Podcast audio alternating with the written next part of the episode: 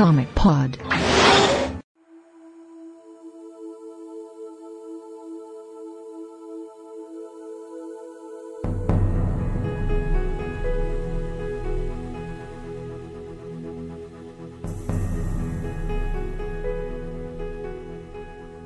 WhatsApp, como que eu começando mais um Como que pode. Eu não vou falar o número porque eu não sei qual é o número. Eu sou o Matheus, hoje estou aqui com o Pablo. Opa, tudo bem com vocês?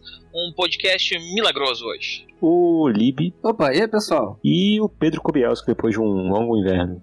Oi, gente, tudo bem? Os quadrinhos vão quebrar o seu coração. O inverno foi tipo Game of Thrones, que só durou uma madrugada? Acho que durou mais, acho que durou mais.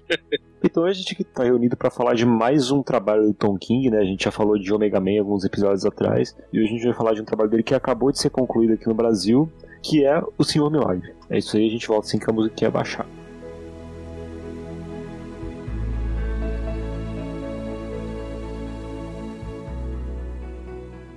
Bem, pessoal, é só um aviso, esse quadrinho ele toca em temas sensíveis, temas difíceis, então não é recomendado para pessoas que podem ter gatilho com esse tipo de coisa e que estão passando aí por momentos difíceis, então a gente se vê no próximo episódio caso seja o caso, mas se não, pode continuar aí. E lembrando, se vocês estão precisando de ajuda, procurem o CVV mais próximo e liguem 188, certo? Boa, Certo.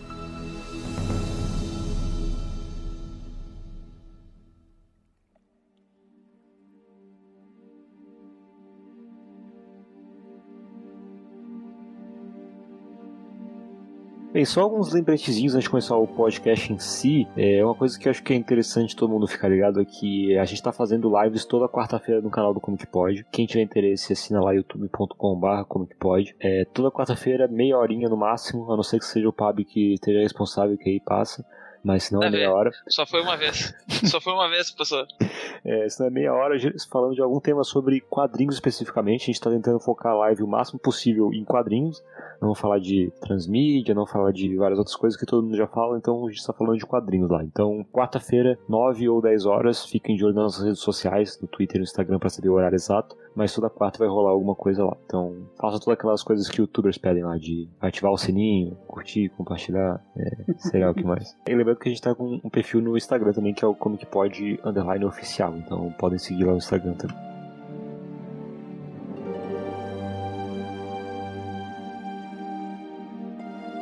Bem, indo então direto pra. Eu ia falar Heroes in Crisis, não sei porquê. É, Não fala, É esse, trauma, essa aí trauma. não vai falar. Pós, É. é. o estresse pós-traumático. é, pois é. É, essa causou estresse pós-traumático em todo mundo. Pois é. Bem, Eu acho que a gente não precisa apresentar o Tom King exatamente, né? porque a gente tem um podcast sobre o Mega Man que faz pouco tempo que saiu, foi o Comic Pod 421. Então você pode ir aí no feed procurar ele. Lá a gente Lembrando- falou quem é o Tom King e tal, então quem tiver curiosidade pode ir lá. Na verdade, esse, esse, esse, esse programa de hoje nasceu de um projeto que era falar de três, era pra falar de trabalhos do Tom King num podcast só, e a gente percebeu que era muita coisa e acabou dividindo em vários. Então essa Isso. é, é Que a é o segunda Mega Man, parte. o Senhor Milagre, e a gente vai terminar com o Visão, que foi, na verdade, o primeiro grande trabalho dele nas Majors. Né? Exatamente. Ah, beleza. Então quem quiser saber sobre o Tom King pode procurar esse podcast ou a live que a gente fez sobre Heroes in Crisis lá no YouTube. Meu É. Deus do céu, tá doido.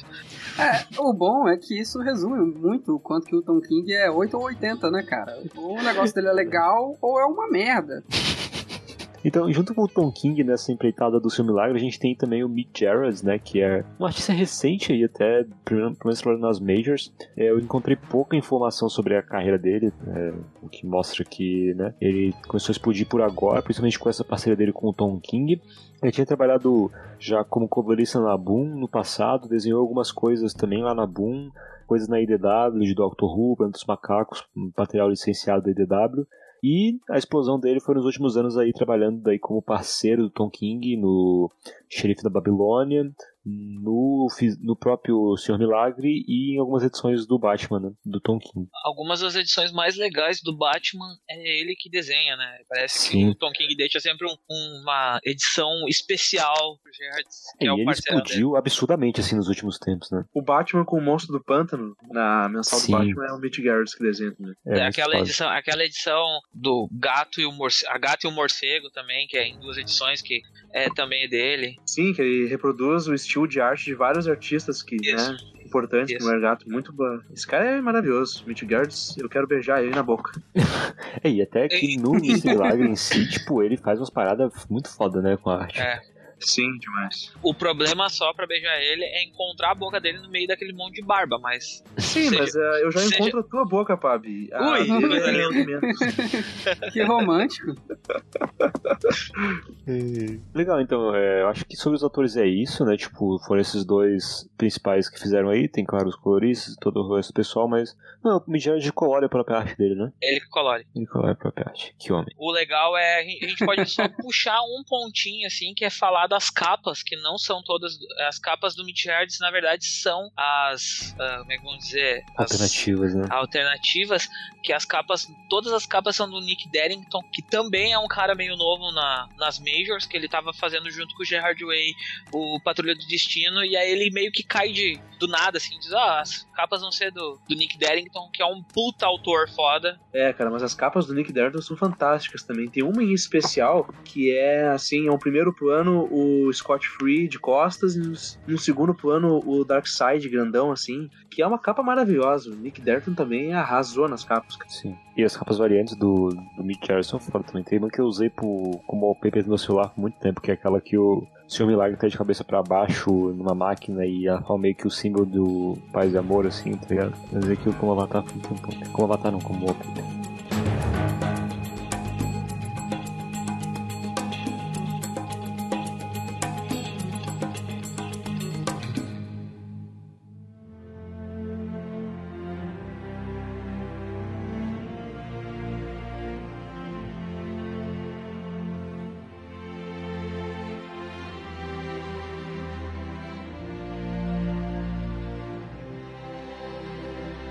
E pra quem não conhece o Senhor Milagre, é, a gente teve um podcast já faz algum tempo, né, Fábio? Que foi sobre a tetralogia do Quarto Mundo, do Jack Kirby.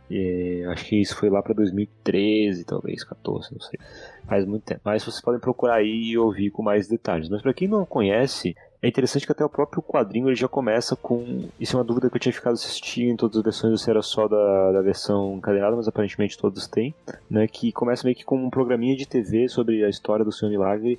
E ali já contextualiza bastante, tanto a origem dele quanto a questão da guerra entre Apocalipse e New Gênesis, a troca dele e o Orion. Né, do Pai Celestial e Darkseid, então acho que quem não conhece o personagem e pegar esse material pra ler, aquelas primeiras páginas ali já dá uma contextualização, tipo, mais do que o suficiente pra te entender a história. O interessante é que o Tom King ele pega, tipo, e faz esse basicão ali nessas primeiras páginas exatamente pra te, pra te já entrar mais ou menos entendendo, assim. é, claro que tem algumas pontualidades da história do personagem que talvez tu não pegue, mas como a história é tão autocontida, Uhum. né, em algum ela é tão autocontida de, de não lidar com coisas que aconteceram fora do universo DC, ser uma história sobre o quarto mundo, mas também uma história muito sobre o que é o Senhor Milagre, tu acaba sendo mais fácil de tu entender. Eh, tem muita gente que me pergunta, Pablo, preciso ler alguma coisa? Precisa e não precisa. Eu sempre digo assim, se tu ler outra coisa, vai acrescentar, mas não é necessário pra te pegar esse, esse primeiro encadernado, primeiro segundo É, encadernado. então eu, eu tava eu tô aqui encadenado, eu tava relendo, aí minha noiva pegou pra, reler, pra ler um pouco e ela nunca leu nada do Kirby. E basicamente ela entendeu bem, assim, só considerando que ela que ele não. Alguns ela falou que tipo, alguns referências, obviamente, não faz ideia do que, que é, mas de resto é bem compreensível. Assim. No meu Só caso também, eu não, eu não li muita coisa.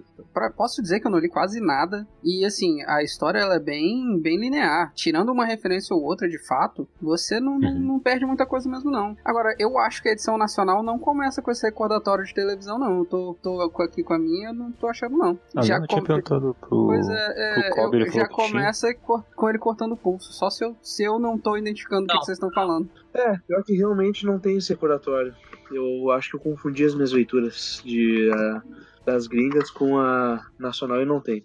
Começa do mesmo jeito que a americana, é só eu cortando os pulsos e era isso. É que eu tenho encadenado americano. O encadenado americano começa com esse recordatório aí. É, coisa do encadenado americano, então. Hum. Bem, quem for, quem for ler pode procurar isso, talvez. Acho que até se tu for na Amazon e olhar o, o preview da HQ, como é as primeiras páginas, deve estar lá essa parte, então dá pra pegar fácil. Tá, é, mas só um contexto um pouco maior aí do Senhor Milagre, foi criado, obviamente, pelo Jack Kirby, né, em 71, como parte da trilogia do Quarto Mundo, assim como a Big Barda também, que apareceu já nas primeiras edições do Senhor Milagre, na edição 4. E o Senhor Milagre tem sido um personagem, foi um dos personagens mais sucesso, assim, eu diria, desses personagens do, do Quarto Mundo, né, ele fez parte de algumas formações ali da Justiça Internacional, teve mais de uma versão, né? Depois ele, o Grant Morrison, quando fez Sete Soldados, criou um, um outro filme lá que era o estilo Norman. Então, é um personagem bem recorrente aí na história do DC, tem bastante chão. E... É, inclusive o título dele uh, da, foi o que durou mais, né? Das originais uhum. do Jack Sim. Kirby lá. Do Norman que também tá na primeira edição, né, do Senhor Milagre. Ele é um legado que tá ali desde o começo. Eu acho que ele e o Orion são os grandes nomes, né, em termos de novos deuses em, em questão de público. Né? Uhum. É interessante porque o Jack Kirby sempre idealizou o Orion como protagonista, digamos assim, dos novos deuses. Se for ver, por exemplo, o New Gods original, tu vê que o Orion é, digamos assim, o, o personagem principal, né, o, aquele que foi o destinado a destruir o Darkseid. Mas, ironicamente, ele não fez mais sucesso que o Senhor Milagre, né? Que o gibi do Senhor Milagre vendeu não muito mais, porque nenhum título do Quarto Mundo vendeu grande coisa, uhum. mas é, o suficiente para sobreviver um pouquinho mais, né? E é interessante como o Tom King, aqui nesse gibi, ele reverte um pouco, né? Ele trata o Orion meio que como um boçal, e o Scott Free como um cara mais complexo, um cara, é, né, com uma, um cara tridimensional, que não é um herói simplesmente, né, bonitinho e tal, que tem problemas. E é bem bacana isso. Sim. E já que vocês falaram que não tem esse resuminho na, na, edição americana, acho que vale a pena a gente fazer aqui rapidamente, até porque eu tô com ele aberto aqui, então eu consigo resumir ele bem rapidamente. Mas a, a origem do, do Senhor Milagre é basicamente o seguinte: ele é o filho original do Pai Celestial, né? Que é o. Isaiah. Isso, que é o, líder de Nova Gênesis, né? É, tipo, a representação do bem nesse, nessa dualidade que é de Nova Gênesis e Apocalipse, ele é o inverso do Darkseid, e o filho do Darkseid é o Orion, né? E aí, durante a guerra entre Nova Gênesis e Apocalipse, eles propõem uma trégua e essa trégua inclui é, uma troca de filhos, né? Então o Orion é enviado para Nova Gênesis para ser criado lá e o Senhor Milagre Scott Free, que ainda não tinha esse nome, né? ele nunca teve o um nome real, né? É enviado para ser criado pela vovó Bondade lá em Apocalipse. E aí ele tenta várias vezes escapar e tal, e aí ela coloca esse nome dele de Scott Free, né? Como uma ironia de tipo free, liberdade, a criança que ela tá tentando sempre escapar.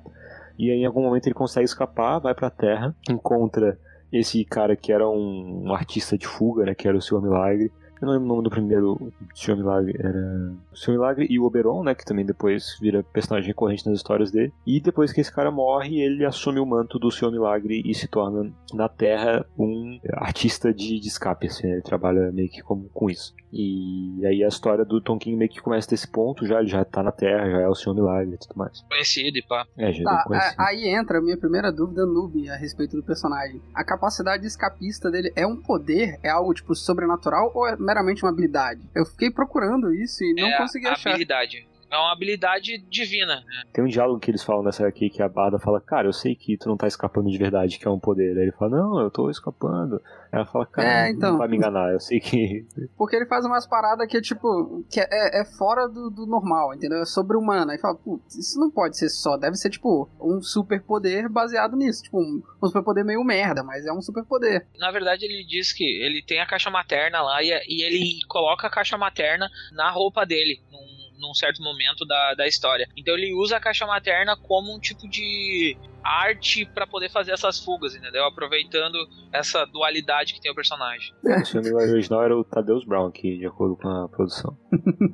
e assim, esse personagem, ele, por ele ser, ter essa jogada aí, ele acabou se transformando, ele acaba sendo o novo deus da liberdade, né? Uhum. é o que é o que acabou, ele acabou se tornando durante as histórias dele. Acho que uma coisa, antes de a gente entrar na história em si, uma coisa que é interessante falar é a origem dessa HQ. Não sei se vocês estão familiarizados com a história de como ela nasceu. Mas basicamente ela nasceu de uma madrugada de bebedeira entre o, Don o Dan Didio e o Tom King.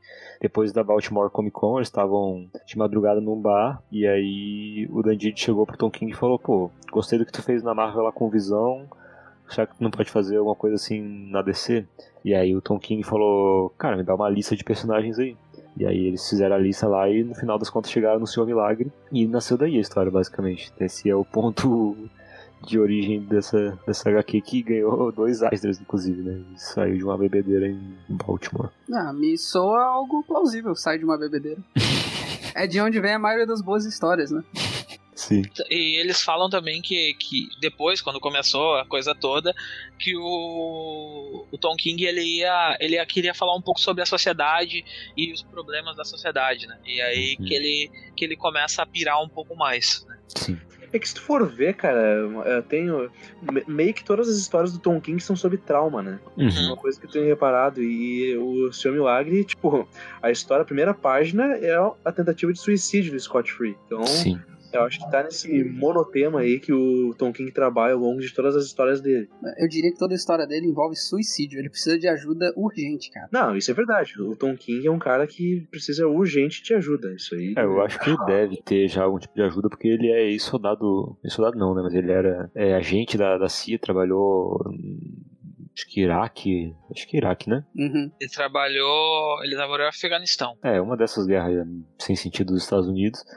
E, e, tipo, muito disso que tem na, na obra dele é realmente reflexo dessa experiência traumática, provavelmente, que ele passou, né? Então, espero que ele esteja procurando ajuda já, ou, né? Ele deve alô, ter já. alô, Tom King. Já, esses grupos de apoio de veteranos de guerra aí, ele deve estar participando, sem dúvida. Ele participa sim, ele tem estresse pós-traumático, né? Ele, ele já falou diversas vezes disso no Twitter. E ele disse que isso tem voltado um pouco mais forte agora que ele tava trabalhando, que ele tava sobrecarregado, trabalhando com Heroes in Crisis, Batman, o próprio Senhor Milagre. Isso aí tava muito difícil dele controlar, porque ele não tava sabendo lidar com a internet, hating, coisa assim. Então ele meio que deu um tempo e, e tá, voltou o tratamento mais forte. Isso que ele fala.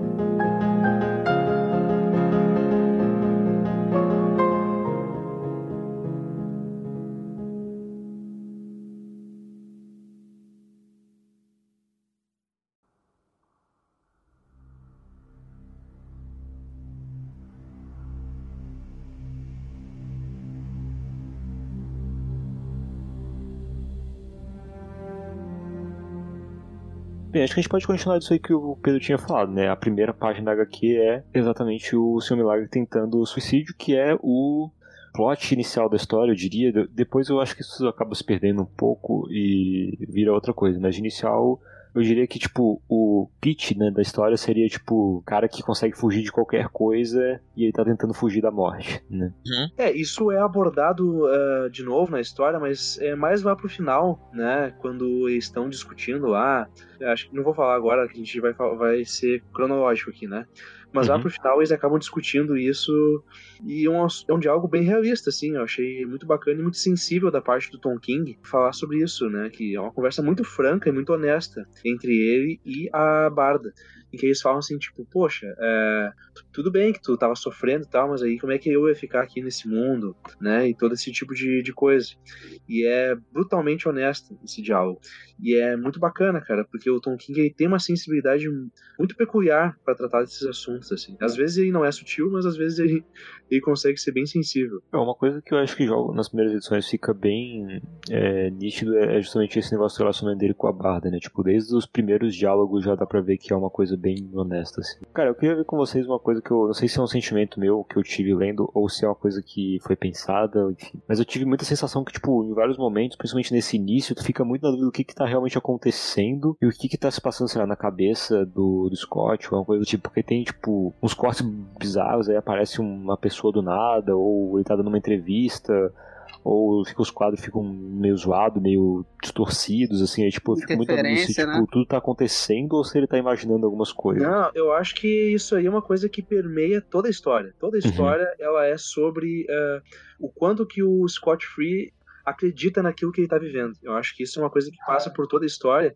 E essas jogadas que o Mitch Garrett faz de borrar o quadro, né, de, de trazer, às vezes até ele conversa com pessoas que estão mortas, né, Uhum. que, que estão mortas e tal, que já morreram, e acho que isso é uma constante em toda a série, assim, sobre como a cabeça do Scott Free tá zoada. Acho que isso é. É, no início eu também achava que era pra esse lado, sabe? Que era meramente um reflexo de que ele tá confuso, de que, pô, o cara acabou de tentar se matar, ele obviamente não tá bem. E aí você via os quadros sendo interferência, você tinha aqueles quadros pretos com o Darkseid, é, e você tinha todo um, um, contexto do cenário ficar meio perturbador de vez em quando. E aí quando ele vê o Oberon, que teoricamente já tava morto, você fala, cara, tá muito errado essa parada. Só que com o tempo, igual o próprio tema do suicídio dele é, é deixado de lado, essa perturbação também é deixada de lado até voltar com força total no final. Mas é, eu acho que foi proposital, cara. Na verdade, o Darkseid é nada mais é do que a equação antivida uh, dentro da cabeça dele, né? Se a gente for parar para explicar a equação antivida aqui, a gente vai ficar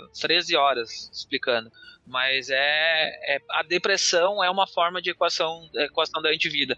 É verdade, né? É, tu tirar a tua própria vida é algo que a equação antivida tá atrás, entendeu? Transformar as pessoas em robôs é outra coisa que a equação antivida tá atrás. Então, o fim do livre-arbítrio. Ele foi afetado pela equação antivida de tal forma que ele não conseguiu fugir da equação antivida a não ser que cortasse os pulsos, entendeu? Ele é, é essa forma de. Era a forma que ele encontrou de fugir disso. Tanto que em vários pontos eles perguntam: ah, será que é a realidade? Essa é a realidade mesmo? Será que ele foi pego pelo Dr. Dédalus? O que aconteceu com, com o Scott Free? Não perca o próximo, o próximo episódio dessa, desse gibi, uma coisa assim, eles sempre falam no Cara, final. Né? Esses, esses finaizinhos assim que o Tom King faz, nesse tom superlativo, assim, até meio bobinho, é um contraste muito pesado com a história, porque a história é muito uh, pesada, aborda temos muito, uh, sabe, para baixo.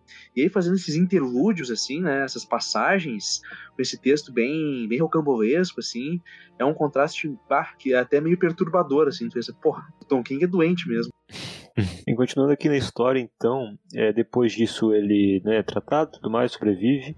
E aí, ele tem uma conversa com o Pai Celestial, mas logo depois ele é avisado de que o Pai Celestial morreu e Apocalipse e Nova Gênesis estão em guerra de novo, né? Diretamente, porque agora o Darkseid tem a equação antivida a equação antivida em mãos, né? E aí ele e a Barda tem que ir para lá para lutar como generais de, de Nova Gênesis. Parênteses rapidinho, voltando um pouquinho, a cena do Orion socando ele, falando levante-se. E, e, cara, essa cena é muito maneira, é muito maneira e é principalmente muito legal o fato de que a Barda levanta e intimida o Orion, cara. E aí você vê o, o quanto uhum. que a Barda é foda. Sim. Só que tem uma pegadinha aí, né? Porque uh, ele, o Orion bate nele como se ele tivesse em Apocalipse. Só que o Orion nunca viveu o que ele viveu em Apocalipse, né? Então tem essa dualidade entre os dois, né? Um que se acha o todo-poderoso porque é filho do Darkseid e é o filho de todo o mal e pode salvar o mundo, e o outro que é um cara que é filho do Pai Celestial e sofreu o pão que o diabo amassou e tem que aguentar um bagulho desse de um meio-irmão babaca, entendeu? É, é, bem, é bem intensa essa parte. É, o Tom King ele deu uma exagerada na babaquice do, do Orion aqui, né? Pô, tava muito. Quadrinho. Apesar de que eu sempre achei o Orion babacaço, né? Mas ele tá um cuzão demais, velho. é só um mal assim, alça, né? Mas aqui o Tom King leva um outro. O, o, o Warren realmente tá um imbecil aqui. E o cara tem até um momento lá que ele manda as, uh, uh, se curvarem diante dele, porque ele é o novo Pai Celestial. Que inclusive fala que é uma coisa que o, o Isaiah tinha dispensado. E ele retomou esse uh, costume antigo que tinha em Nova Gênese Tipo, só porque sim, porque eu quero. Ele é realmente muito trouxão nesse jogo. Assim, uma coisa que eu acho que é legal também antes dessa, dessa ideia para Apocalipse, que eu acho que seta muito o tom de muita coisa que vem pela frente, é quando eles estão para entrar no, no tubo explosão, a Barda fala tipo, ah, eu mandei uma, mensagem pra Michelle ela vai olhar os gatos depois. E, tipo, isso tematicamente é uma coisa que eu gosto muito nessa HQ. Ela acontece várias vezes ao longo da HQ. Principalmente tem uma edição que eu acho sensacional, que é a edição 6, que a gente pode falar depois. Mas é, tipo, esse misto entre tá acontecendo coisas fantásticas ali, tipo, eles estão indo pra uma guerra de deuses e tal. E os dois estão falando sobre coisas ultra mundanas, assim, sabe? Eu acho muito legal. É, é muita coisa de casal, né? Tipo, ah, os gatos tem que alguém botar comida. E uhum. lá pra frente, como você falou, as coisas vão exponenciando, né? É muito legal. É, o capítulo 6 eu acho incrível, cara, que é os dois invadindo. Eu vou falar agora já, porque já aproveitar o tempo. Que é os dois invadindo. Eles estão invadindo Nova Gênesis. E, tipo, a edição toda, enquanto eles estão invadindo Nova Gênesis, eles estão discutindo a reforma do apartamento deles. É, tipo, incrível, cara. Aquele capítulo 4 também, que eles saem para dar banda de de carro, e aí eles reclamam, eles perguntam ah, pra onde é o último lugar que tu quer ir antes de eu morrer, e aí tem umas paradas bem viajadas, assim, eles ficam discutindo essas coisas entre, entre aquela, aquele tom lúdico que, tipo, o, o Scott foi condenado à morte e eles estão tentando tirar a cabeça disso. É bem legal esse momento também. Cara, eu acho bacana o seguinte: tem, tem uma entrevista do Tom King, é, eles é, falando assim sobre como o Mitch Garrett lidou com a obra do Jack Kirby, né? Porque aqui ele tá desenhando diretamente a obra do Jack Kirby. Então, qual foi a alternativa que o Garrett fez uh, para uh, trabalhar em cima daquilo que o Jack Kirby fez, mas ser original ao mesmo tempo. É fazer exatamente o contrário. Enquanto o Jack Kirby era superlativo, era fazer coisas exageradas e tal, ele foi para um outro caminho totalmente oposto. Ele desenhou uma, ele teve uma abordagem bem intimista, focando na expressão dos personagens, em ambientes pequenos, nos diálogos entre personagens mesmo. E tu vê isso muito claramente, porque aqui no gibi tu tem uma micro escala e uma macro escala. A micro escala é o que está acontecendo entre o Scott Free e a Grande Barda, que é uma história de amor, afinal de contas, né? E a macro escala é a guerra gigantesca que está acontecendo. E isso, em nenhum momento, é o principal. O foco é o micro, é o que está acontecendo, é os sentimentos que estão sendo expostos ali do Scott Free e da Grande Barda. E aí o Gibi nunca perde esse foco. Mesmo quando ele tem as cenas de batalha, uh, e tem várias cenas de batalha, por exemplo, que o Sr. Miyagi tá lá descendo o cacete nos caras, lá nos parademônios do, do uh, de Apocalipse, e ele tá no interfone conversando com a Barda, e a Barda dizendo pra ele, ah, olha só, ele disse pai, né? A primeira palavra dele foi pai e tal. E o Gibi nunca perde isso de vista. Ele tá focado no micro, não no macro. Cara, você sabe um detalhe na arte que eu achei muito legal e que eu não tinha visto até então? Se você pega a grande barda antes dela ter o filho e depois, ela tá gordinha, cara. Ela tá, tipo, a mulher que acabou de ter um filho, ela fica acima do peso um pouquinho. Eu achei isso muito maneiro, cara, porque tirou aquela idealização escultural grega do herói, sabe? Humanizou pra caramba. Eu achei isso muito legal.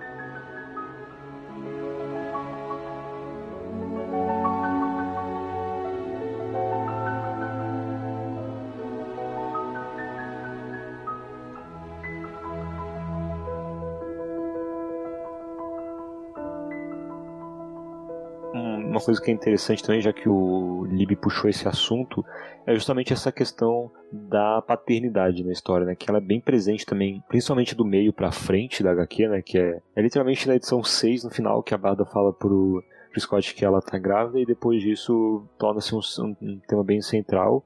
E também eu vi uma entrevista do, do Tom King, que foi bem na época que o Mitch Jarrett. Acho que o Mitch Jarrett tava tendo o primeiro filho dele e o Tom King já tem filho um pouco mais velho. Né? Ele tem três filhos, se eu não me engano, o Tom King. Isso. E aí casou bem com essa época do Mitch Jarrett tendo filho dele, então eles estavam tendo essa experiência, tipo, junto com a HQ. E o Tom King também falava nessa entrevista que ele teve uma infância difícil, assim, de. né, com, os, com o pai dele e tal, de abuso e tudo mais.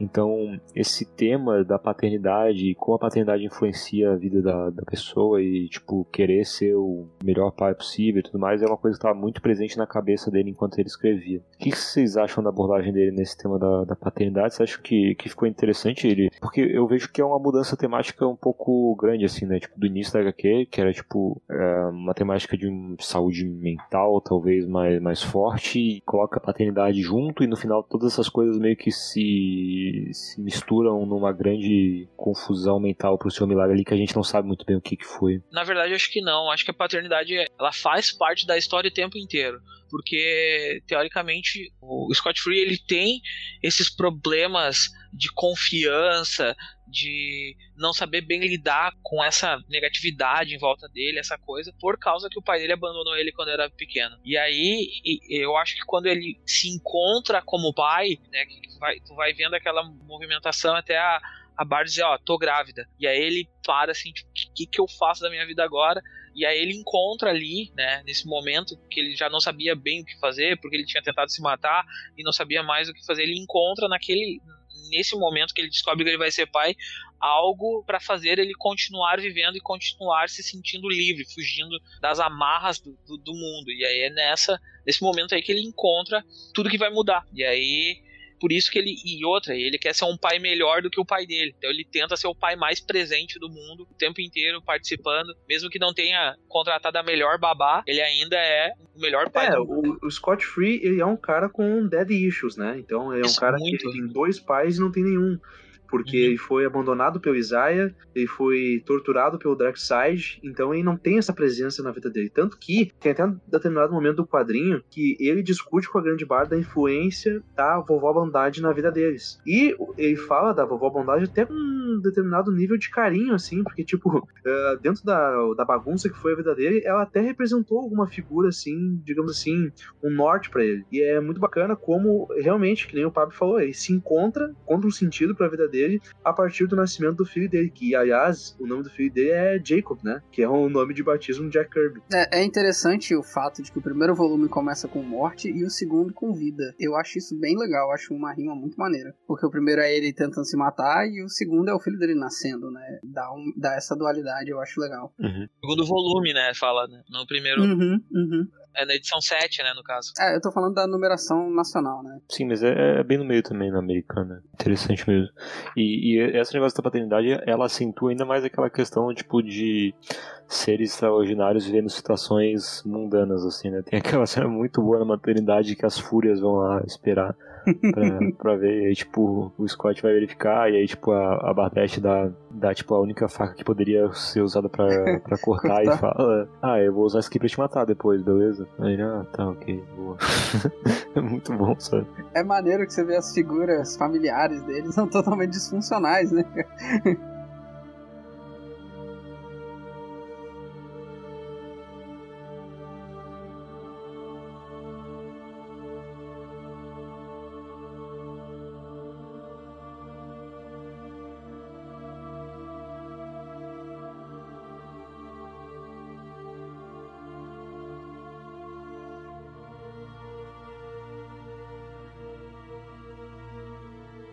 Continuando então um pouco na história pra gente avançar, o que acontece é que depois de, de algum tempo o Orion morre também, né? Então isso não, não ficou muito claro pra mim, meio que o Scott vira o pai celestial, né? Basicamente. Ele vira, ele momento. vira o comandante da porra toda lá. É, ele Sim. vira, ele vira o pai Por celestial. isso que a Fúria ameaçou ele de, de morte, né? Porque ela disse que aquela lâmina e Sim. tal, ela era pra matar o Pai Celestial. E quando ela fala isso, ela tá se referindo ao Scott Free Senhor Milagre. Porque só ele sobrou, né? Porque morreu o Isaiah, morreu o Orion, logo o próximo da linha de sucessão é o Scott Free. É, não é se a gente para pensar nessa linha de sucessão, de- deveria ser o Scott Free direto, né? Não o Orion, porque é meio estranho. É, verdade. E aí eles vão tentar fazer uma trégua, né, com o pessoal de Apocalipse. Tem eh, as cenas deles discutindo com o Karibak lá, eu acho sensacional também, tipo, eles na mesa discutindo. E o Karibak puxa um óculos e coloca pra poder ler as coisas. Cara, eu achei extremamente sinistro o fato de que os pés da, da mesa são pessoas acorrentadas, Nossa, segurando ele. Caralho, bicho, Apocalipse é sinistro. Cara, assim, eu vou dizer, eu vi alguma coisa só de quarto mundo e tal, né? Não, não sou um expert. Mas eu acho que nunca nos quadrinhos Apocalipse foi retratado de uma maneira tão perturbadora, cara. Porque, tipo, tem uma cena, por exemplo, que o. Aí você não tem que me ajudar, não lembro o nome do personagem. Que ele e o Scott Free saem da reunião pra ir num posto e tal. Não sei se vocês lembram. Uhum. Aí Pra o cara, mijar, né? Sim, eu não sei se ele vai, ele vai mijar, né? Vai mijar no posto e, tipo, lá embaixo no posto tem umas pessoas sendo torturadas e tal. Cara, é muito perturbador. Tem uma cena, por exemplo, que tá conversando a, a, a vovó Bondade e ela tá com um carinha na mesa assim e fala: Ah, ah, eu, esse aqui é um prisioneiro de guerra, eu vou fazer ele morrer por inanição, mas ele vai ficar observando vocês comerem. Ele, ele era, ele era um engraçado." dos novos deuses, inclusive, ela fala o nome dele. É, ele é um personagem que já existia e tal. Cara, é, é muito perturbador. é, tá louco. Tem uma parte que eles estão caminhando no corredor também, tem várias cabeças decepadas. Cara, e é. aquela, aquela cena que eles mudaram pra, pra cuspe, é, na edição original era xixi mesmo, era amarelo aquele negócio. Só que eu acho que tava apertando Ah, demais e eles mudaram pra uma cusparada aquilo ali. Pô, mas ficou bem claro que era o xixi ali. Cara, mas ficou estranho, porque, tipo, é, tá desenhado o cuspe, mas depois eles, é, eles vão conversar e o cara fala pro Senhor Milagre assim que, tipo, eles saíram os dois pra mijar. Sim. Não, Então pô, ficou- os caras os cara vão pra beira do poço, fica com a, com a É, mão então, na, eles na, mudaram na... pra um, pra, um, pra um coisa, porque tipo, tem até um onomatopeia se olhar que é de pss, né? Que é uma Ah, de tentaram cuspe. dar essa suavizada É, aqui. mas né, ficou meio óbvio realmente o que queria. Mas essa, essa, também, essa cena tem uma coisa que eu acho que é interessante e também permeia bastante coisa na história que. A gente discutiu isso até no podcast de Omega Man, que o Tom King ele é formado em coisa de teologia, né? Ele é, na faculdade dele lá ele fez major em teologia. E uma coisa recorrente também da história é, é ele fazer essas filosofadas dele de vez em quando. Naquela edição 4 tem todo aquele lance do, é, do Descartes lá, de penso logo existo, ele faz toda uma filosofada em cima daquilo. E nessa edição também tem uma história muito legal que ele conta, que é aquela história do, do mestre e do aprendiz lá, do Leonardo da Vinci. Que eu acho Que muito era legal. mentira, né? Que era mentira, é, mas, mas é, funciona como uma. Tem várias dessas pequenas, entre aspas, parábolazinhas que ele usa, né? Tem a do. Da criança que desenhou o rosto de Deus, que já começa com, com essa na HQ também. Sim. Essa da criança com o rosto de Deus, eu acho excelente essa parábola aí. Que ele, pa- ela permeia a história inteira, né? do- falando sobre isso. Sim. Uhum. Que, que no final ele Não, e chega a essa do criança. Leonardo é sensacional também, né, cara? Sensacional. Tanto que nessa da parábola, né, no final parece que é tipo uma história do próprio Senhor Milagre, né? Falando, tipo, ó, eu desenhei Deus e a cara do Deus era a mesma que a minha, né? Tipo, que viagem é essa? Pô, cara, é- essa história é muito foda. E só pra comentar, né, tipo, ah, a gente tá falando de morte, morte, morte. A morte permeia essa revista o tempo inteiro. Muita gente morre dentro dessa revista, assim. Principalmente nas seis primeiras edições. Morre gente pra caramba, assim. Meio que um tomo da história fala sobre vida, sobre morte, o outro fala sobre vida, sobre vida, né? A partir de um recomeço, né? Então é, é muito essa dualidade dela o tempo inteiro, né? Tipo, na primeira metade da história a gente vê Vovó Bondade morreu, o Orion morreu, o Pai Celestial morrer. Tipo, essa galera toda, o Darkseid morre também. Então, tipo, uma galera vai morrendo durante, durante toda essa história, assim. E é o tempo inteiro essa dualidade de eles falando sobre vida e falando sobre morte, assim. Tipo, é muito louco. Cara, não só isso. Se você pegar, tem grandes cenas de massacre do, do Hum? seu milagre coberto de sangue, enquanto ele tá falando com o filho, papai, não sei o que, do- ao mesmo tempo, sabe? Isso, isso Cara, é cena muito. muito boa, que é tipo. Que, que a Barda tinha marcado de lutar contra um cara lá, e aí, tipo, quem perder tinha que sair fora. Só que aí ele liga pra ela e ela tinha marcado alguma coisa com, com, com algum médico, assim, neném, que ela não podia faltar.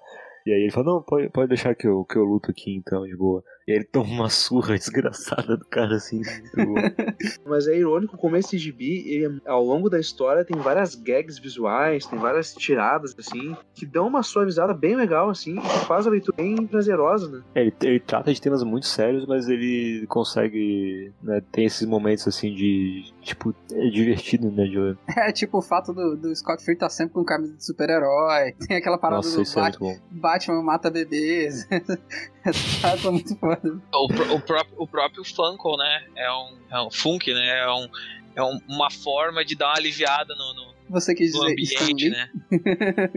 é que na verdade a gente agora a gente daqui a um pouco deve entrar mais a fundo nisso, mas tipo esse gibi é um- uma carta de amor ao Jack Kirby em, em todos os sentidos. É uma carta de amor ao Jack Kirby porque até no sentido de dar a cutucada no Stan Lee ele, ele faz a mesma coisa, entendeu? Então ele é uma carta de amor total ao Jack Kirby, o quanto ele foi importante a partir desse personagem. A gente abre a história falando sobre isso e em vários momentos tu vai encontrar tipo frases do Stan Lee jogadas no meio da história, ou vai encontrar outros tipos de gags no meio da história, ou tipo, ou vai de- o, o próprio Jacob é o nome de nascença do Stan Lee, o Tobias Funkel é Jack o Kirby. Do Jack Kirby. Jack Kirby, isso. Jack Kirby, o, To- o Tobias Funkel é o Stan Lee e, tipo, ele faz piadinhas do Stan Lee, tipo, ah, é tão legal fazer certas coisas, eu só tenho que botar o texto e, e liberar, tipo, uma cutucadinha na questão dele fazer tudo, né? Acho que nesse sentido, assim, o Tom King não tem nenhuma sutileza, né? Não, não. E, que e assim, assim, Excelsior, que é, pra É. deixar bem claro que é o Stan Lee. Caso Pô. vocês não tenham entendido que é o Stan Lee, ó, Excelsior, é o Stan Lee. Ele manda um com grandes poderes e grandes responsabilidades, cara. Sim, É assim, e, e assim, o, o tempo inteiro, pra quem não conhece o, o- a pessoa Stan Lee, é, é, esse, o como ele era, né? Porque tem muita gente que conhece o Stan Lee só tipo, ah, o Stan Lee é o criador do, do Vingadores. Tipo, não sabe o que É aquele ator do filme da Marvel. é o ator do filme da Marvel. Ele, ele é o cara que, tipo, é um cara só, tipo, eu não sei o que ele faz. E aí tu vai ler a história, tu não vai sentir diferença. Ah, esse é um personagem engraçadinho. Mas quem conhece um pouquinho da história do Lee e do Kirby vai ver a- as cutucadinhas e as, e as várias e as várias gags que tem ali por causa desses dois, assim, né? E, e é bem interessante isso. o Jack Kirby tinha criado dois personagens, né? Que era o Funk Flashman e um outro que eram, na verdade, representações do Stan Lee e do Roy Thomas, né?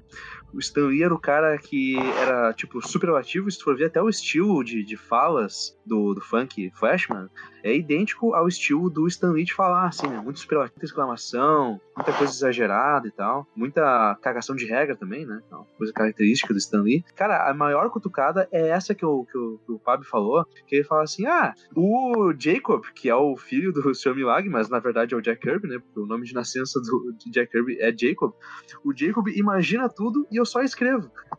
Que é uma, que é uma coisa, tipo assim, ó, total, assim. Não, mais que isso, ele fala, tipo, ele não precisa falar, né, tipo, ele só precisa imaginar tudo e eu coloco as palavras. É, é realmente. Bom. E é interessante também que esse outro personagem que morreu, é, pode me lembrar, por favor, eh, pessoal, esse personagem que morreu? Qual deles? O que morre primeiro lá, que já começa a história e tá morto. O Oberon? O Oberon. O Oberon, na verdade, também é uma, uma face da personalidade, da personalidade do Jack Kirby, né?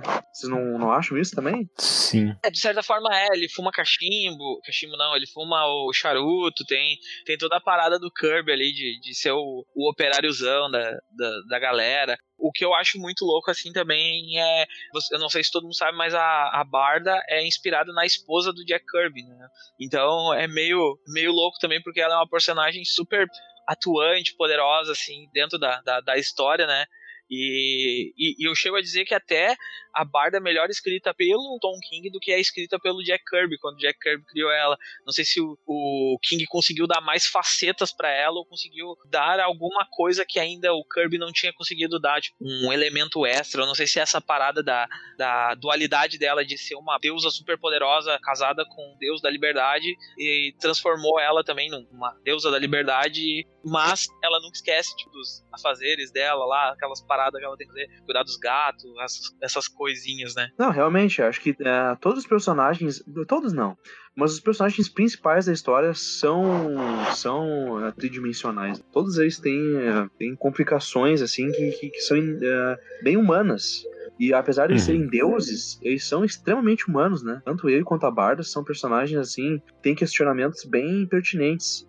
E uh, algumas, uh, digamos assim, alguns comportamentos são bem humanos. Por exemplo, a, quando a Barda tá pra ter o nenê, ela faz questão de chamar as fúrias e tal, pra estarem junto com ela ali, né? Que é uma coisa meio fantástica, mas é, é totalmente real também. É, porque é a única noção de família que ela tem, né? São as fúrias. Exatamente, é. E, mas eu acho que isso também trabalha bastante com a questão que tu tinha falado de ser um quadrinho bem intimista, assim, né? No sentido que, tipo, todos os personagens são de tridimensionais, beleza? Mas se a gente parar pra pensar quantos personagens realmente tem nessa história que são bem desenvolvidos, não são muito mais do que cinco. É, será? acho que pensando Sabe? bem, são, são mais os dois mesmo. É, os dois, talvez o, o, tá o Ogre um pouco, o Funk Flash me aparece aqui ali, mas, mas é que a ideia, tipo, é, eu acho que eu vi o, o, Tom King falando isso em algum momento, não lembro onde foi, é, não sei se foi numa entrevista, se foi num podcast, alguma coisa assim, que ele falou que tu não pode, tipo, out-curb o Jack Kirby, sabe? Tipo, não pode ser mais Jack Kirby que o próprio Jack Kirby. Então ele não podia fazer, tipo, uma parada cósmica, mega épica, porque ele não ia conseguir fazer um épico melhor do que o épico do quarto mundo do Jack Kirby.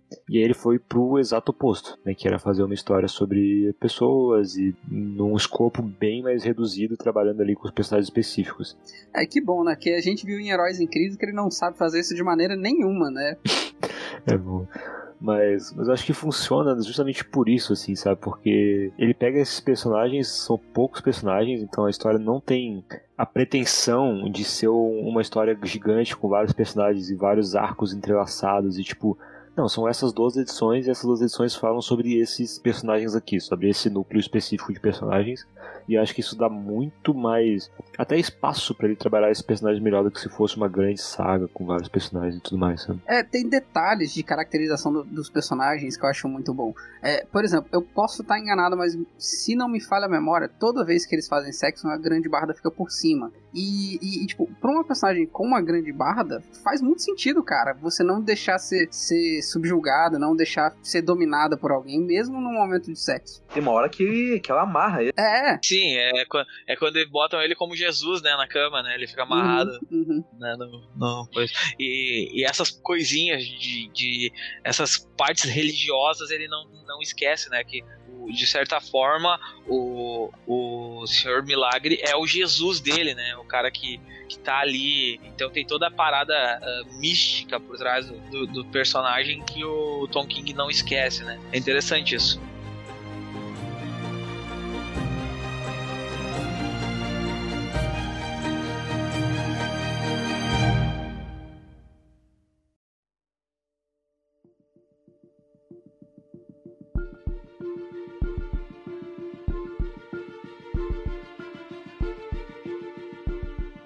Mas vocês chegaram, todos vocês leram vocês leram só os encadernados ou vocês chegaram a ler, tipo, mensal quando foi saindo? Não, eu li o volume 1 e 2 aqui, aqui no Brasil. Eu li A mensal. mensal eu ia até a edição 4 ou 5 eu pensei, não, não, não, vou esperar sair em português e tal pra eu ver de uma vez só.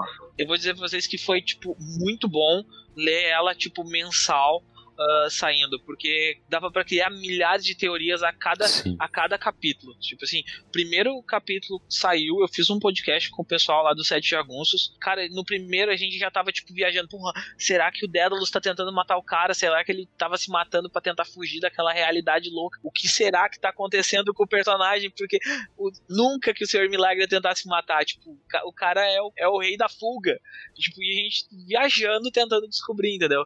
E foi muito mais legal ler ela mensalmente, assim, do que ler no encadernadão, que, tipo, ah, já, tu já vai saber mais rápido, assim, como vai virando, assim. É- é- foi, bem, foi bem legal ler no mensal, assim. É, inclusive, eu acho que essa- essas discussões ah, podem acontecer com a história encerrada já, porque, tipo, eu acho que a última, ela deixa aberto, assim, eu não sei. se É, é que na verdade a vai última edição, a última edição ela é tipo a cereja do bolo de, de tudo isso que aconteceu, né?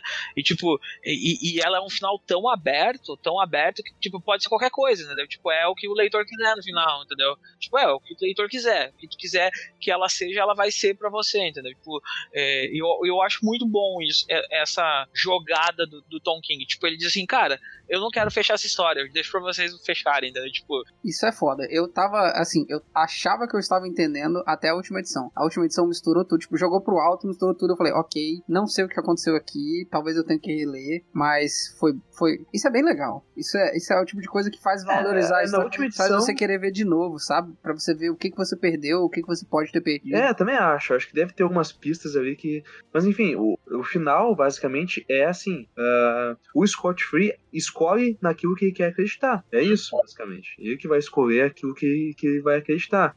Se na verdade tudo aquilo foi um teste que o, o, o Metron fez com ele, né? Se na verdade aquilo é uma outra realidade, uma outra terra, que não a Terra, a Terra 1, né? Enfim, ou a Terra 2, sei lá. É, eu é fiquei muita me perguntando.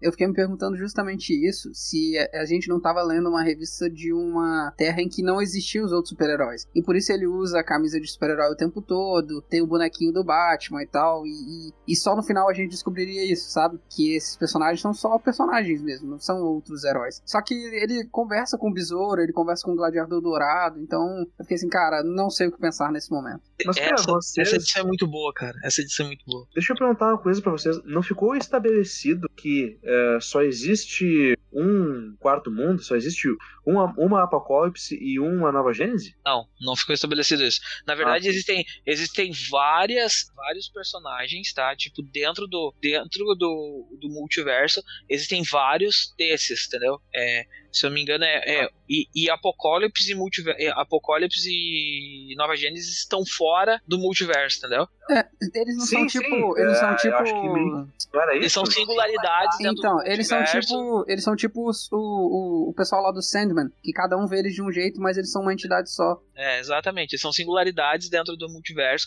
mas eles estão fora do multiverso, né? Então só existe um Senhor Milagre. Só existe um Orion. Só existe um Isso. Darkseid, é isso? É, nesse universo dele sim.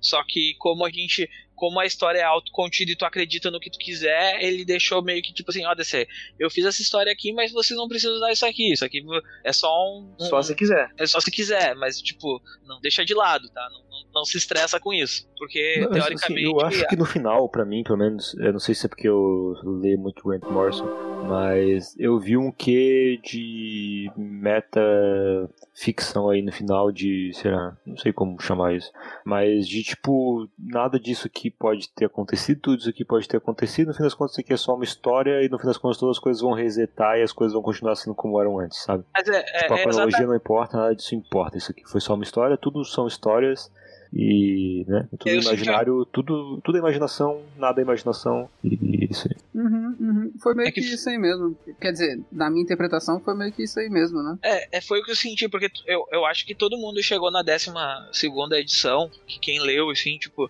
na, chega na 12 edição, o cara chega procurando, tipo assim, qual vai ser a viagem que vai ligar tudo isso, porque É, tu vai A gente- procurando uma explicação, né? É, porque, tipo, uh, tu não tem explicação nenhuma. E, tipo, quando tu termina a edição, tu diz assim, cara, não tem explicação. Tu, tu fica, puta que pariu, velho. É aberto demais. Tipo, tem gente que certamente se a gente tivesse no YouTube ia ter vários vídeos. Se isso aí fosse outra coisa, qualquer outro uh, entretenimento de massa maior, ia ter vários vídeos no YouTube dizendo explicando o final de Senhor Milagre. Entendeu? Tipo, cara, é, é porque é. é. muito aberto e o pessoal ia ter dificuldade de entender. Cara, mas sinceramente, eu, eu acho que se a última edição fosse bem mastigadinha, bem, eu ia ficar decepcionado, sendo bem sincero. Porque ela cria durante toda a história esse clima, essa, digamos assim, essa ambientação em que a gente duvida de tudo que está acontecendo.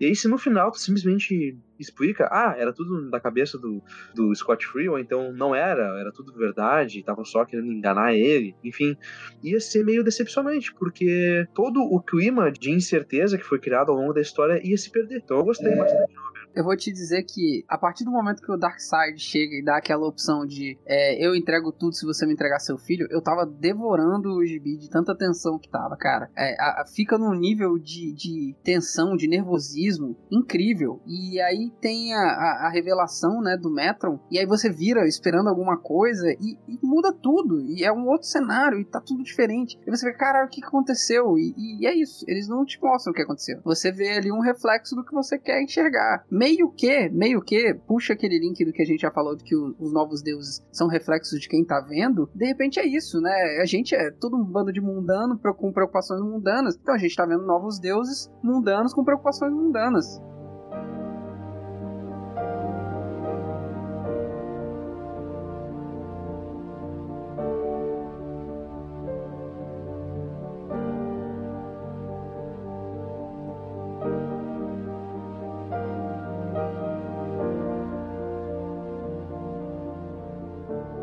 Bem, vocês querem falar mais alguma coisa aí? Conclusões? Nossa, já? Eu tenho. tenho um, assim? Tipo, é que a gente é, no final já, né? Tem, tem um paralelo que, que eu achei legal. Quando o Darkseid vai abrir mão da, da equação antivida e ele explica que é conhecimento, não se abre mão de conhecimento. Só que a forma que ele tem de abrir mão disso é entregando um olho. Eu vi ali uma referência a Odin, né, cara? Que entregou um olho para poder beber da fonte de Ymir e, e adquirir conhecimento. Então, o oposto disso, ele fez. Como ele é um, um deus negativo, um deus ômega, né? Ele entrega o olho para perder conhecimento. Eu achei isso maneiro. Cara, boa, não tinha pensado nisso, boa. Bacana. O que você quer falar mais sobre essa história aí? Cara, eu acho a história maravilhosa. Pra mim, tipo, nos últimos dois, três anos é o melhor gibi de herói, assim, que eu li. É um gibi realmente ó, pretencioso no bom sentido, né? E tem uh, objetivos bem claros e ele consegue chegar lá. Eu acho que é uma o Tom King aqui mostra que é todo o, o potencial que ele tem, né, cara? Ele realmente é um cara que sabe escrever os personagens de uma forma intimista, né? E para mim esse é o melhor exemplo disso. Acho que Senhor Milagre é um gibi que a gente pode não entender ele direito agora, mas que daqui vários anos ele vai estar sendo discutido com toda certeza. Então é um gibi que não, não dura pouco, assim, é, não é só a superfície, tem coisa de, atrás dele. Uh, e para mim é um puta gibi, é um gibi maravilhoso. E, enfim, é isso aí.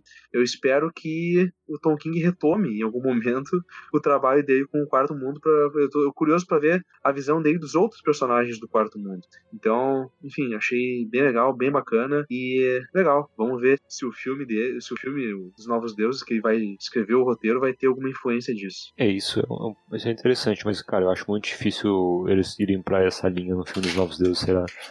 que precisa de toda uma contextualização que não sei se tipo, dá pra fazer num filme, sabe? Pra chegar nesse nível assim, Precisa de um desapego à continuidade também, que, que eles não, não sei se estão dispostos agora. Mas bem que a DC no cinema ultimamente tá bem desapegada com continuidade, né? Tá desapegada a tudo, né? Qualidade.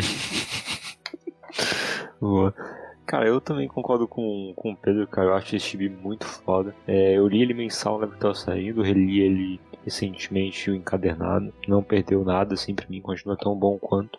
É, eu acho que ele, cara, os pontos que eu gosto mais principalmente são essas questões de caracterização, então os personagens muito bem escritos, todos com dilemas muito interessantes e personagens muito incríveis, né? Mesmo sendo deuses superpoderosos, eles parecem humanos normais em muitos pontos. E também o cenário todo, né? Tipo, a, a, tipo, pô, esse apocalipse que a gente viu aqui é um dos melhores apocalipses que eu já vi num, numa HQ. Tipo, realmente parece o um planeta que é literalmente um inferno, sabe? Tipo, essa coisa que, apesar de sempre ser falado, nunca, é, nunca foi mostrado num nível assim. Quer dizer, já foi mostrado, por exemplo, em Crise Final e algumas outras obras, mas tipo, nesse nível aqui, que te dá essa perturbação, ao mesmo tempo que todos os personagens estão tratando aquilo ali como uma normalidade, achei, tipo, uma coisa incrível também. Cara, desculpa te interromper, mas isso é legal até o quanto que o Senhor Milagre e a Barda tratam isso como naturalidade, afinal eles cresceram lá, né? Então, tipo, uhum. ah, eu tô bebendo um vinho aqui feito da, da medula de deuses mortos. Ah, pô, é gostoso, né? Tipo,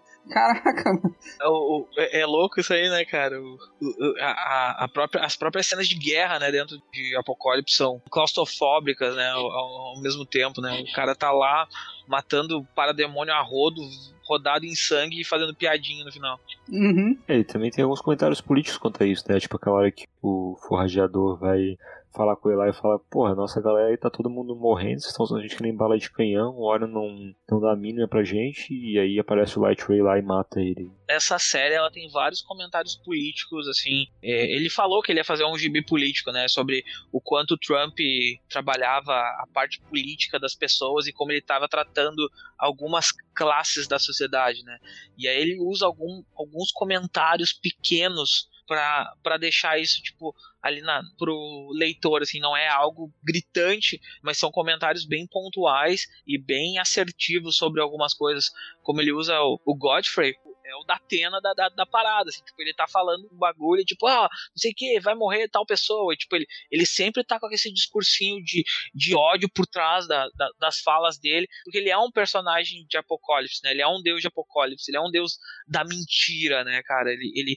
ele joga as pessoas de acordo com o que ele quer, e, e é interessante ele usar tanto Godfrey nesses momentos que ele sente mais o problema da depressão dele, né, porque sempre que ele vai no programa do Godfrey, o Darkseid diz bate na cabeça dele muito pesado, né? Aquele começo ali que ele tá. O cara pergunta, ah, mas por que tu tentou te matar? O que, que tu tava querendo fazer? Tipo, umas perguntas bem difíceis para ele que nem ele sabia responder naquele momento. Uhum. É, também tem outro momento que eu acho muito foda que, tipo, eles estão na. Isso é depois do Scott ter tido o filho deles, aí eles estão batalhando lá.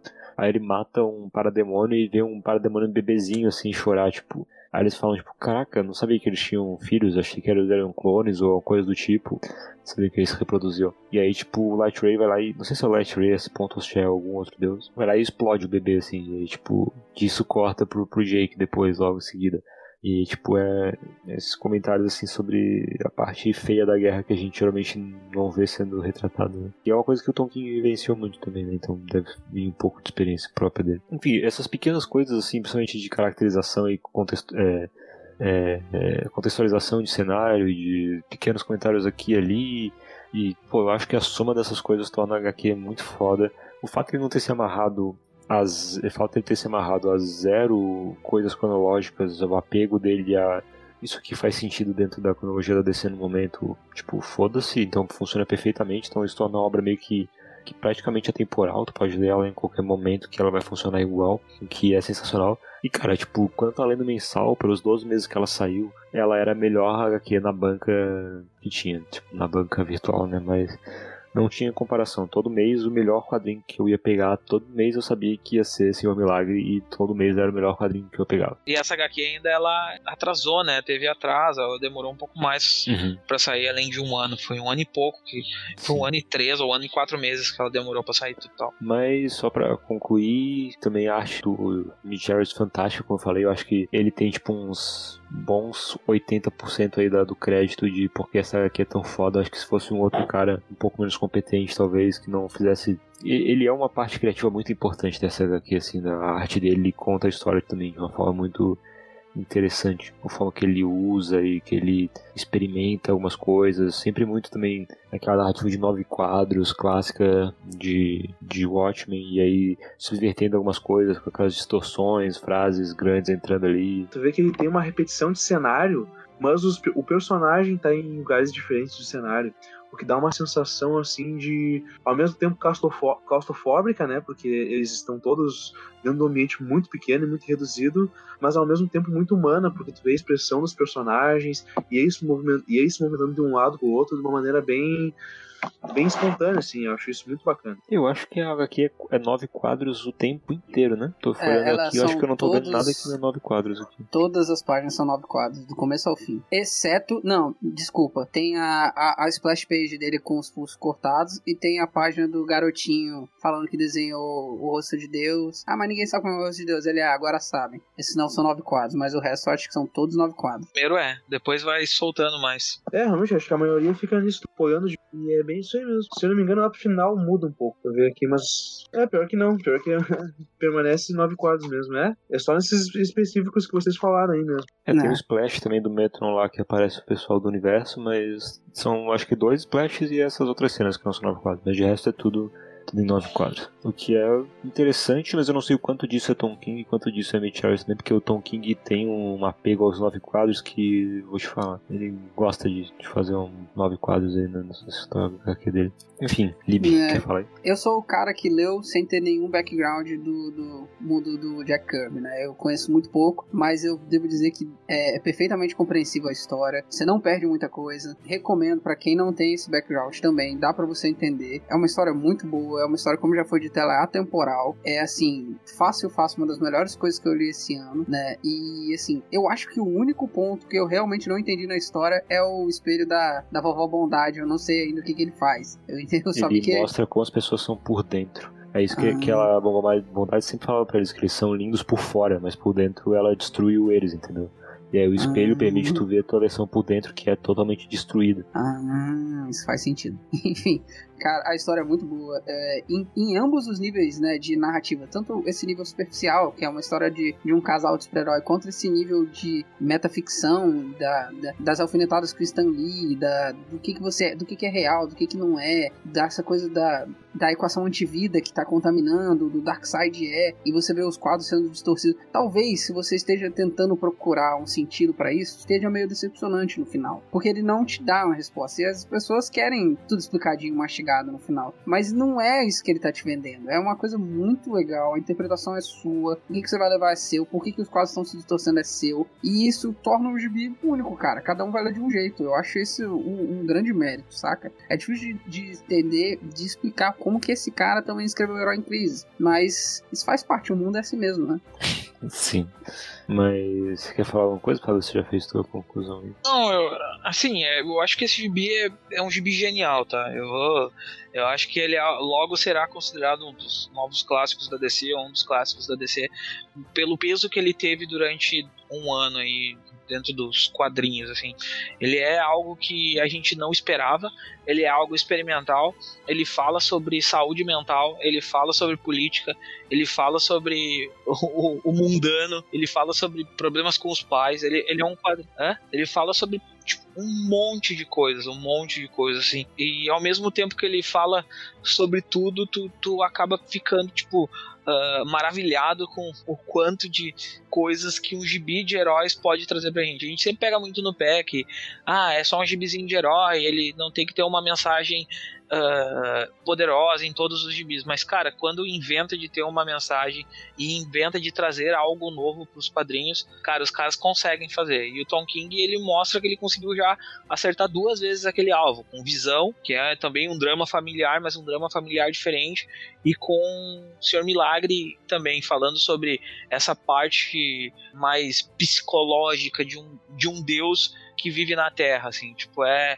é, é, muito interessante isso que ele faz, assim, e eu li, e eu acho que, assim, foi muito legal a experiência lendo mensal, porque dava para criar diversas teorias na, na, história, e eu conheço muita gente que se decepcionou com o final, e para todo mundo que eu falo isso, ah, me decepcionei no final, não achei, não esperava que lá tudo, cara, o final é só, tipo, o cara diz assim, cara, é só um fim aqui, cara. Isso aqui não quer dizer mais nada. Tipo, é, tu acredita no que tu quiser acreditar. E eu quero acreditar que eu tenho uma vida melhor do que quando eu comecei. Porque, de certa forma, ele teve a redenção dele do começo até o fim. Ele se sente curado quando ele termina o gibi, né? Então eu acho legal essa, essa caminhada dele, assim, essa saga do, do Scott Free.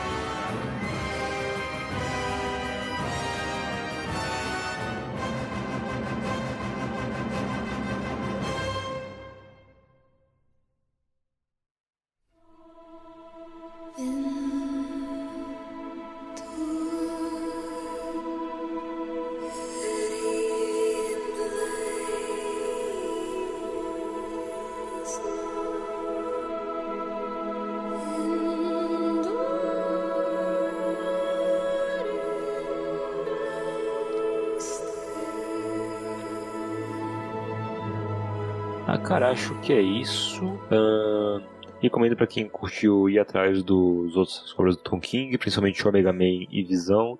É, Xerife da Babilônia eu acho ok, não acho tão bom assim, mas para quem curte essa temática de guerra talvez seja mais legal. E Heroes in Crisis, hum, veja a nossa live. É, é, uma outra coisa que eu acho legal recomendar para quem, obviamente, quem ficou interessado, leu, quer saber mais sobre o Quarto Mundo. Como eu já falei lá no início, a gente tem um podcast que a gente fala ordem de leitura de tudo que você precisa saber do Jack Cub para ler a obra do Quarto Mundo, mas vá atrás da obra do Quarto Mundo do Jack Kirby se você curtiu esses personagens, quer saber mais. Um outro material bem interessante está saindo agora aqui, tá tratando bastante sobre o Quarto Mundo, é a terceira temporada de Young Justice. Então, quem quiser mais ver mais sobre isso, a terceira temporada de Young Justice que está passando lá fora no DC Universo agora está mexendo bastante com esses personagens, com esse universo aí, talvez seja interessante também.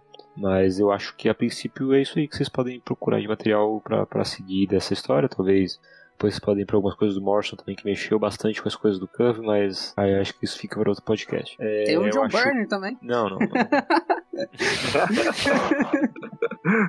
Ele tá falando de coisa boa.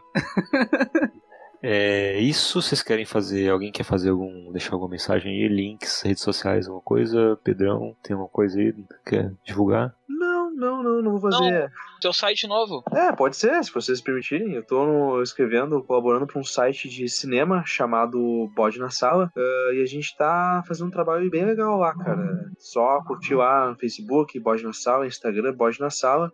E a gente compartilha lá notícias, críticas textos especiais, opinião, e a gente tá faz uns dois anos já, a, a gente não, né, no caso, o site tá faz uns dois, três anos já na batalha, e vamos, vamos, vamos embora, vamos tocar que a gente tá conseguindo fazer uma coisa bem legal aí. Então curta a nossa página lá e dê uma moralzinha aí pra gente. Bode na Sala, que é um site satanista sobre cultura pop. Isso, exatamente. Então se você acredita no nosso Satã, por favor, curta lá o Bode na Sala. É, Pablo, você tá escrevendo aí pra uns outros sites agora, eu ouvi falar? É, eu tô, eu tô viajando pela internet, fazendo mil projetos, mesmo que a gente esteja parado na parte. Eu continuo aqui no Comic Pod, só pra dizer, eu continuo tudo normal aqui, a gente tá, tá aqui, mas eu tô escrevendo para outros sites, eu tô escrevendo no Proibido Ler agora, é uma coluna por semana no Proibido Ler, e eu tô escrevendo também no Arte Final HQ, e em breve deve aparecer mais novos projetos por aí, está em negociações cabulosas. Vamos ver o que vai rolar aí nos próximos meses. O passe do Pab tá caro, né? Tá valorizado o teu tá passe. valorizado, é. Libi, quer deixar uma mensagem aí? Não, não. Eu não tenho feito nada, só trabalhado ultimamente. Então tá. Deixa quieto. Show. Cara, então é isso. Assim como pode ficar por aqui. Não esqueçam de contribuir com a gente lá no Padrim se você puder. Ou comprar pelo nosso link da Amazon. Siga a gente nas redes sociais, arroba como que pode no Twitter, como que pode no Facebook, como que pode underline oficial no Instagram e youtube.com.br como que pode, onde toda quarta-feira tem live agora. E é isso aí, a gente fica por aqui. Um abraço, até a próxima. É, valeu. Valeu. Falou.